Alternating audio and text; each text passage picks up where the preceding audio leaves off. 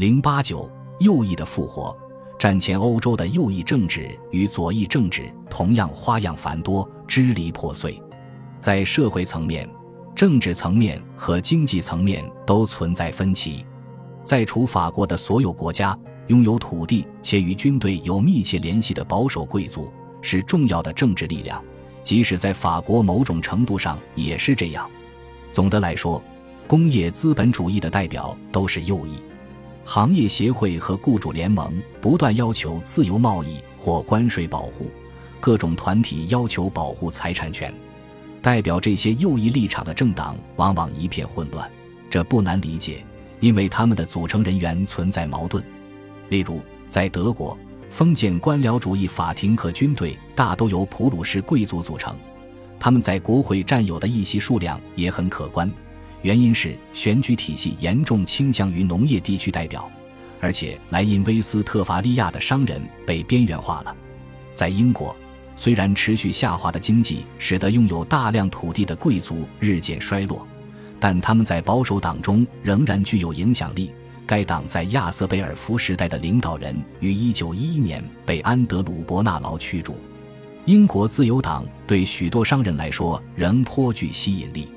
贵族因为有众所周知的物质财富需要去保护，所以无论何地何种情况下，他们更倾向于保守主义。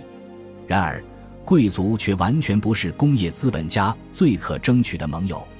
德国、法国、意大利和一些英国商人发现自己因其贵族身份影响，受到了他们认为自己应得的政治权利的排斥，于是他们决定采用不同的策略。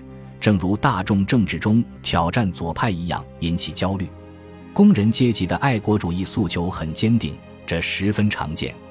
尽管在大多数国家，这一策略通常不厌其烦地被用于吸引下等中产阶级和农民，而非产业工人。另一方面，与政治立场息息相关的是社会帝国主义。这一主义意味着全部就业的承诺，采取一定的社会福利措施。并且向可提供市场和原材料的殖民地扩张，这些情况并不完全与事实相符。军备和军事扩张通常意味着税收，税收大部分又由富人们支付。福利意味着国家干预社会。对此，战前欧洲的工业巨头和贵族精英为了抵挡左派而做出妥协。其中最显著的例子是为了普鲁士土地所有者和普尔比斯麦领导下的德国工业者的利益而服务的税收政策，所以这种妥协十分脆弱。这场战役是右翼重获主动权的机会。在德国，范德运动日益声势浩大，与重工业以及武器制造商所援助的军国主义集团相关的运动尤其如此。范德运动者们不久就抱怨说。支持战争贷款的社会民主党议员们已经宣称，站在爱国立场上有诸多好处，而这可能也会在某种情况下强加到他们头上。右派则让风险有所增加，因为他们定下了一系列扩张主义的战争目标，而这些目标与社会主义者进行保卫祖国战争的观点丝毫都不相容。政治冲突持续加剧，直到1914年堑壕战停止。东部前线运动战越来越缺少人力，战局也更加难以预测。到一九一六年中期，右派与陆军高级指挥部加紧发动全面战争，以控制欧洲与殖民地区。右派的政治主动权落入了高级指挥部手中，以东部前线的胜者保罗·冯·兴登堡元帅和埃里希·鲁登道夫上将为代表。社会民主主义者意识到德国的工业与工人正遭受苦难，看不到成功的曙光，所以他们开始不再支持战争贷款，甚至建议在与协约国在合理妥协的基础上进行和平协商。这场斗争在并不确定的国家首脑，也就是德国总理贝特曼霍尔维格与德皇之间激烈展开，二者都认识到范德和平不可能实现。不能容忍社会民主党人谢德曼式和平明显的失败主义，不能满足与之相关联的宪法改革的需求，很快就出现了宪政政治的完全崩溃。高级指挥部要求无限制潜艇战，这不可避免地使美国投入战争。在未能使协约国陷入困境之后，国会大厦的左翼政党提出了和平解决方案。鲁登道夫威胁要辞去军事职务，因为他无法再与贝特曼霍尔维格合作。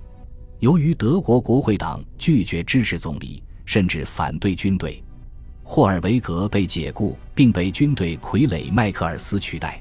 麦克尔斯在社会民主党、左翼自由党和天主教中心党之间，在国会大厦中试图达成有效的亲和平联盟。和平解决方案被勉强通过和真正忽视了。迈克尔斯的背后是军队，他在三个月内取代了赫尔丁伯爵。他不像贝特曼霍尔维格或米卡爱丽丝一样能够回应国会大厦的要求或阻止他表达不同意见。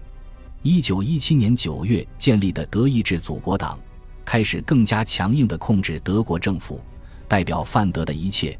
而兴登堡和鲁登道夫开始更加强硬地控制德国政府。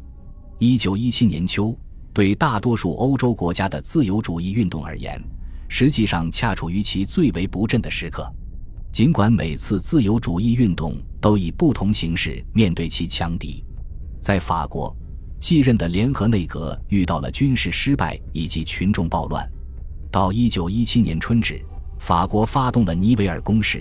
这一举动产生了灾难性的后果，各个群体都紧跟着参与了暴动。在尼维尔攻势前，也就是在1917年3月，百里安政府垮台。接着，李伯特政府首先以左翼姿态亮相，以期迎来和平、收复权力，并对战争进行强有力的抵抗。李伯特在八月末垮台，而潘乐维坚持抗争到1917年11月。那时。他的职务由乔治·克列孟梭继任，克列孟梭最终借由社会主义者取得了联合内阁的控制权而结束暴动。克列孟梭作为一个强势的劳工压迫者和自由主义的敌人，重振了其名声。这样说可能有些过分了，不过他确实残忍地对待其政敌，其政敌经历过逃亡，现在躺在牢房里，时日无多。克列孟梭的影响力。让他在战后的余生里仍然握有权力，这一影响力便是他有大众拥护，可以树立自己的言论权威，而这些支持也让他不可撼动。法国政治沦为支持亦或反对战争的一场争论，在这样的局势下，取胜的可能性极大地受到了影响。劳和乔治在英国的境遇与克列孟梭的情况十分相似。自1915年4月阿斯奎斯联盟建立以来，劳和乔治担任军火部部长一职。虽然阿斯奎斯所主持的内阁由自由党掌控，但是政府赞同了扩大征兵与民间经济的必要性。这一举动使他们失去了自由党派和下议院中工党的支持，同时也失去了保守党派的青睐。因为他们并不认为阿斯奎斯或是他的自由党党员会真的投入战争中。最终，阿斯奎斯于1916年12月下台，被劳和乔治所领导的以保守党为主的联盟取代。劳和乔治联盟扩展了对于经济以及社会的国家控制。劳和乔治认为，他之所以能上台，只是因为民意支持他反对下议院。1917年5月。他一直在为首相选举准备，这次他将会带领一支右翼侵占的自由党人士与温和的保守党人士组成的联盟，反对反战分子的队伍，也就是阿斯奎斯、左翼自由党派以及工党。最终，劳和乔治通过将反战主义与失败主义联系起来，成功的分裂了自由党。一九一八年一月，政府的战争目标发生了表面变化。变为旨在承认美国总统威尔逊敦促的民主和平，于是反战运动也就被此计谋消解了。虽然这使战争政策变得有些不同，但他还是承认反战运动是政治危险的。可与此同时，一份声明表示，强劲的政策会克服和平主义。劳和乔治政府还面临来自右翼分子的另一种挑战。大多数参战国于1917年和1918年被占领，他们原以为稳操胜券的国家通过他们在战前所努力培养出的军力，会在战后的经济大战中实现经济上的独裁。可是最后，这场军事胜利却令人不太满意。在英国，这意味着保守党中关税改革派的胜利，自由党自由贸易信条的逆转；在德国，这也是泛德意志主义的胜利；在法国，这代表着又一次的对大型企业的民族主义利益的鼓励。从与1916年巴黎经济会议的协定来看，这已成了严肃的政治问题。其在英国与法国得到自由党和社会主义政治家的一致接受。又对战前自由主义造成另一次冲击。恭喜你又听完三集，欢迎点赞、留言、关注主播，主页有更多精彩内容。